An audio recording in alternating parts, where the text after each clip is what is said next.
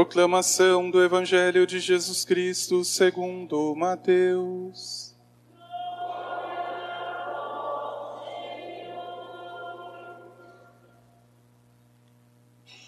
Naquele tempo disse Jesus a seus discípulos: Vós sois o sal da terra. Ora, se o sal se tornar insosso, com que salgaremos? Ele não servirá para mais nada, senão para ser jogado fora e ser pisado pelos homens. Vós sois a luz do mundo.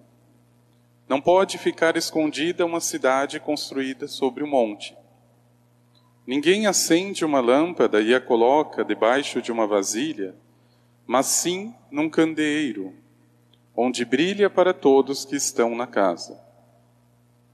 Assim também brilhe a vossa luz diante dos homens, para que vejam as vossas boas obras e louvem o vosso Pai que está nos céus. Palavra da salvação.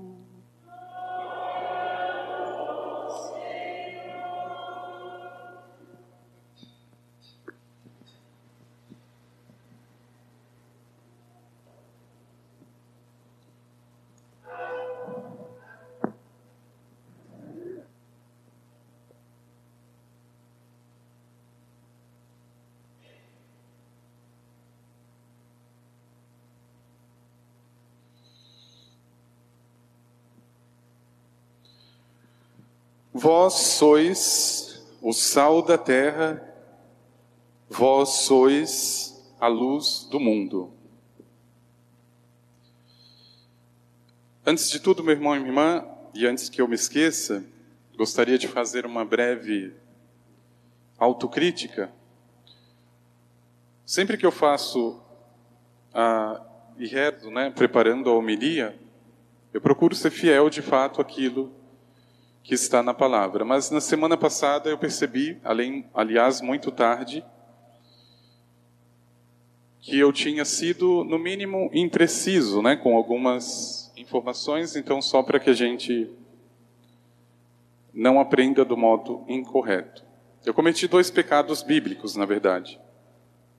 Primeiro, eu havia dito, nós falávamos sobre a montanha e a planície, e eu havia dito que Moisés subiu o Monte Oreb. Não foi o Monte Oreb, foi o Monte Sinai. Né? Foi o profeta Elias. E vocês nem me corrigiram, por sinal. E depois eu havia dito que no Monte da Transfiguração, Monte Tabor, haviam subido dois discípulos. Não foram dois, foram três: Pedro, Tiago e João. Eu deixei o Pedrão de fora.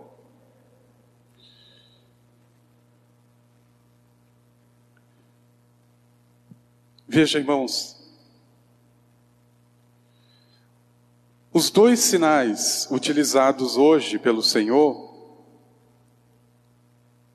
não são meramente casuais, porque certamente para utilizar e para servir-se dessas duas, duas imagens, o Senhor colhe da sua própria oração o sentido mais profundo e verdadeiro do sal e da luz enquanto metáfora, ou seja, enquanto um símbolo que vá muito além do objeto e com a intenção e com o objetivo de que isso me ajude do ponto de vista interior, espiritual, a não permanecer, como dizíamos, no mesmo lugar e na mesma planície a vida inteira. Quando o Senhor afirma, vós, vocês são o sal da terra e a luz do mundo, O Senhor está utilizando dois elementos que, se nós prestarmos bem atenção, só são benéficos se forem justamente medidos, ou em outras palavras, na medida certa. O sal equilibra o sabor do alimento, de modo que sua falta torna o alimento insosso, ou o excesso torna intragável.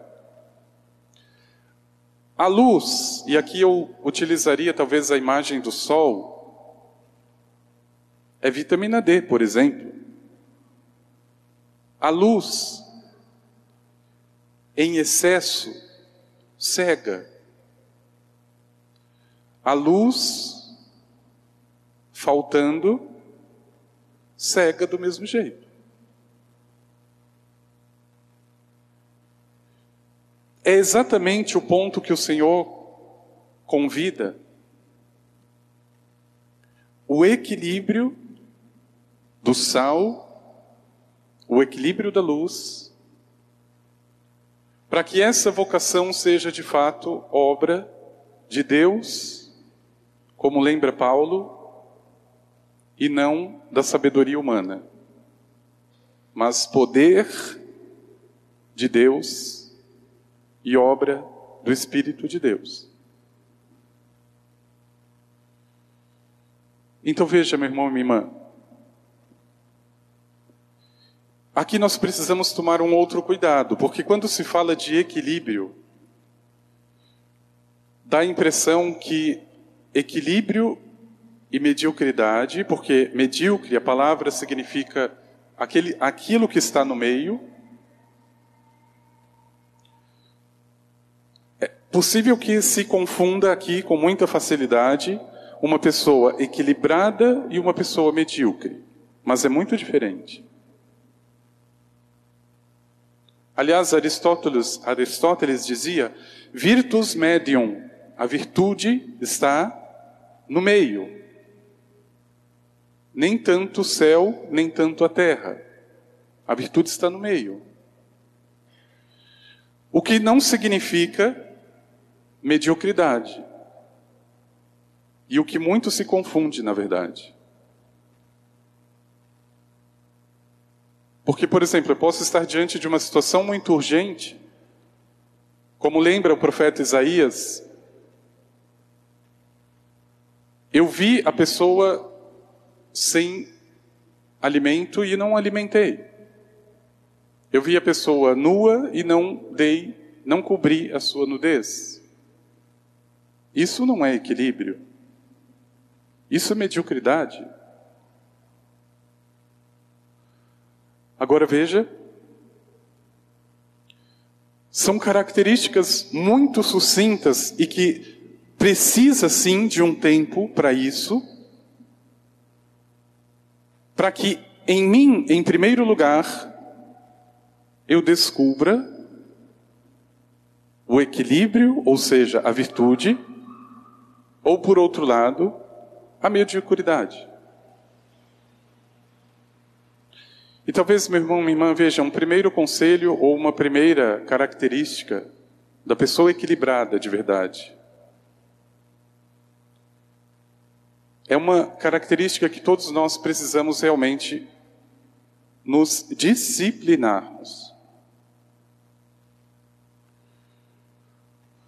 A pessoa equilibrada, via de regra, e perceba isso na tua vida ou na vida das pessoas que você conhece e que ama. A pessoa equilibrada geralmente fala pouco e pensa muito, reflete. A pessoa medíocre geralmente fala muito e, consequentemente, não reflete nada. Tome para você, se quiser, esse conselho se precisar confiar em alguém, não confie em quem fale demais. Porque geralmente essa pessoa não pensa antes.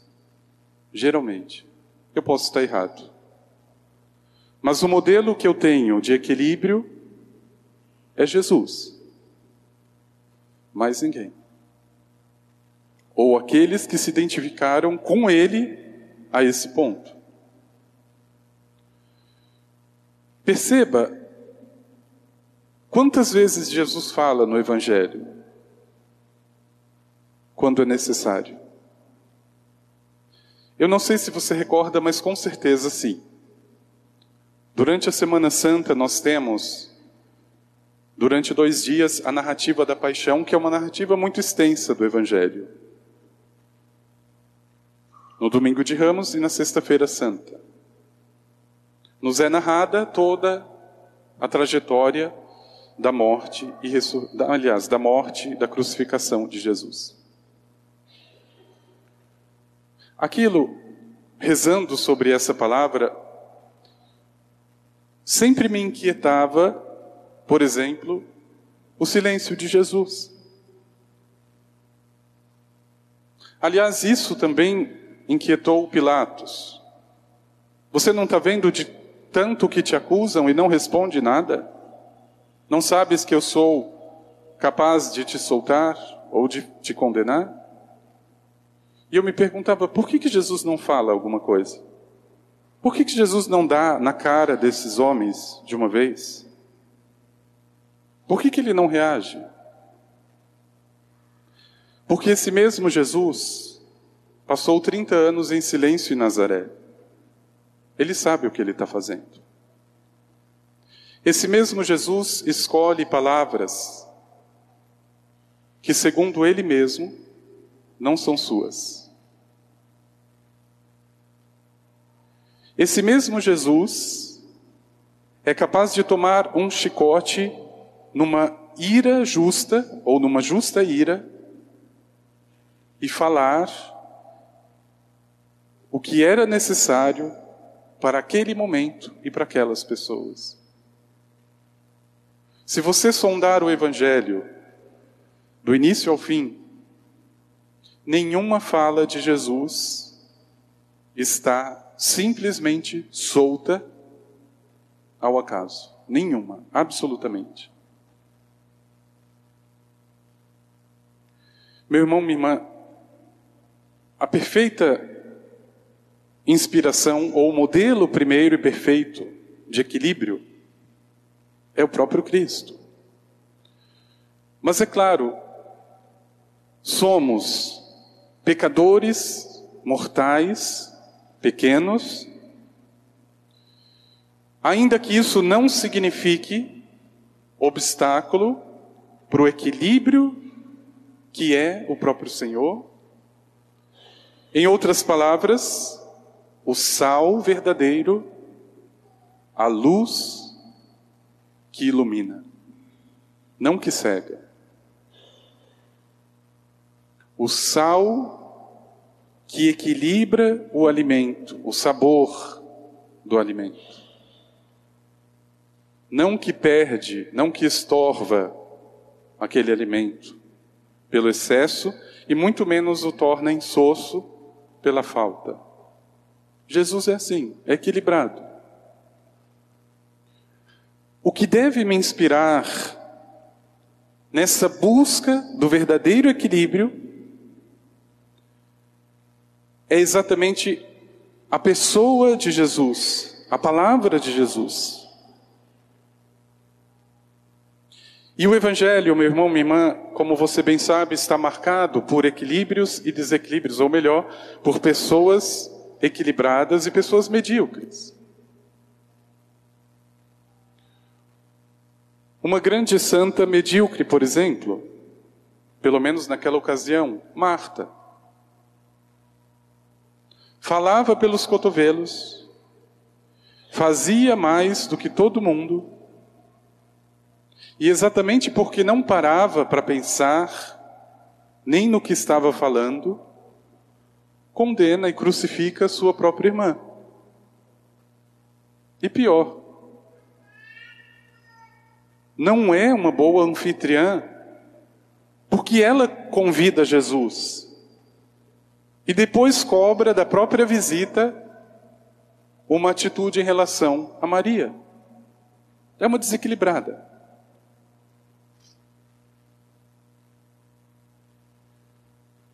E quem salva esta cena também não é Maria. Quem salva e quem equilibra esta cena é o próprio Senhor. Ele vai colocando as coisas no lugar devido. Marta, Marta. Mas ele também poderia dizer Maria, Maria. José, José. Antônio, Antônio. Clarice, Clarice.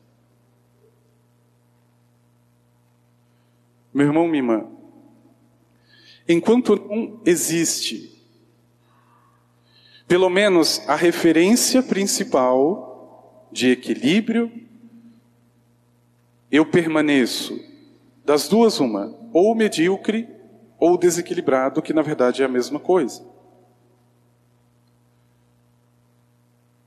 Veja, Vós sois, diz a palavra, o sal da terra, vós sois a luz do mundo, mas não por causa do seu excesso que cega ou que salga, mas da sua justa medida, que torna tudo aquilo que você faz melhor, temperado, iluminado, verdadeiro. Veja, uma outra característica que precisa se prestar muito atenção quando se busca um equilíbrio interior e exterior. Geralmente a pessoa desequilibrada ou a pessoa medíocre é uma pessoa inquieta em relação a tudo. Em tudo, absolutamente. É a pessoa que, por exemplo, diz: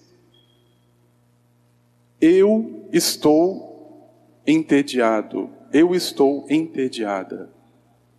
Ela precisa de estímulo o tempo inteiro. O tempo inteiro. Lá fora e aqui. Porque lá fora é isso, é o tempo inteiro. É uma música que precisa ouvir, é uma palavra que ela precisa o tempo inteiro falar. E de repente ela está diante do Senhor que a convida a dar outro passo, mas ela não consegue. Ela é inquieta o suficiente para procurar a missa, a Eucaristia, que mais lhe convém. E de preferência aquela que pule bastante e que bata muita palma ela não consegue realmente silenciar. Por outro lado, meu irmão, minha irmã, a pessoa que consegue ter a quietude, ou que diante de tantas situações vividas, ela não dá a primeira resposta, ou ela não fica depressiva é a pessoa de equilíbrio. Perceba se não é isso exatamente que acontece com o próprio Cristo. Tantas situações rotineiras que ele vence com maestria, com sabedoria, ele não é essa pessoa carente de novidades e carente de falar tudo e saber tudo. Aliás, veja, geralmente a pessoa que é desequilibrada, ela sabe tudo. Mas uma pessoa que é realmente equilibrada, ela aprende tudo e aprende muito. Porque ela consegue ter esse start, digamos assim. Bom, eu gostaria agora de estar na beira de uma praia, tomando uma água de coco. Mas o que, que eu posso aprender de fato com esse momento agora? Na fila desse hospital, esperando esta pessoa passar com o médico. Nesse estresse, eu sinceramente gostaria de estar escalando uma montanha, mas o que aprender agora com esse momento que eu preciso estar aqui, cuidando dessa criança que não para de chorar? Meu irmão, minha irmã, onde está o sal? E onde está a luz? No meio. Na virtude. Como dizia Aristóteles, a virtude de fato está no meio. Não significando com isso que eu relativize as coisas, porque isso é mediocridade, mas que eu dê o peso justo para cada uma e para cada coisa. Isso leve para qualquer dimensão da tua vida. Por exemplo, para a tua vida de oração. Ou para a tua vida de fé como um todo.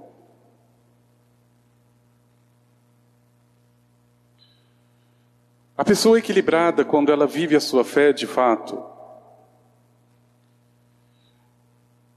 ela reúne todas essas características que nós falamos. Ela não fala muito, ela é equilibrada nesse ponto, ela escuta muito para poder falar. E por isso fala com sabedoria.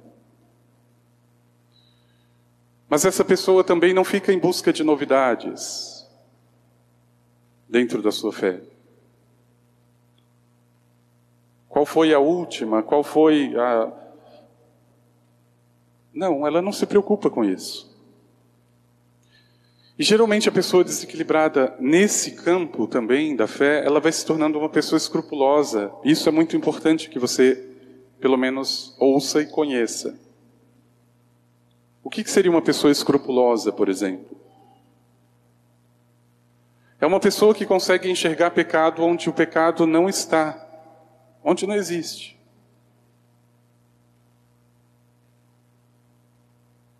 Então, por exemplo, é claro que existe o pecado, não estou negando isso. Mas a pessoa escrupulosa, por exemplo, é uma pessoa que enxerga o demônio em tudo. O que a torna desequilibrada. Ah, mas eu não corrigi o meu filho porque o demônio não deixou. Eu não consegui levantar da cama porque o demônio não deixou. Eu não consegui trabalhar, eu não consegui. Não, a pessoa equilibrada não é essa. Ela sabe que o demônio pode fazer e pode seduzir todas essas dimensões, mas é uma pessoa que de fato tem, meu irmão, minha irmã, em Cristo, uma referência tão explícita e profunda que o demônio é nada menos que o demônio, não é mais do que ele. É exatamente o que ele é, não é mais e não é menos. É aquele que instiga, é aquele que tenta, é aquele que é invisível, mas é real mas ele está no lugar dele. E veja, meu irmão, minha irmã, se não é exatamente isso que me torna uma presa fácil de todos os vícios, de todos os pecados.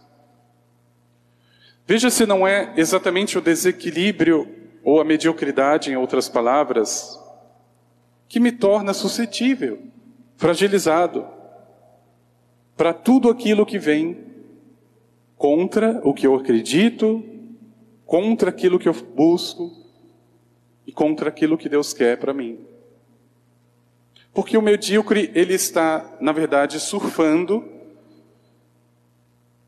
preocupado com as novidades lá de cima,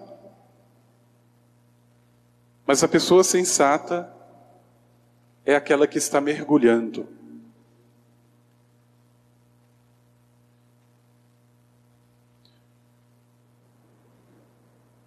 Existe uma história muito bonita que eu gostaria de partilhar com vocês. A diferença entre o nadador e o mergulhador.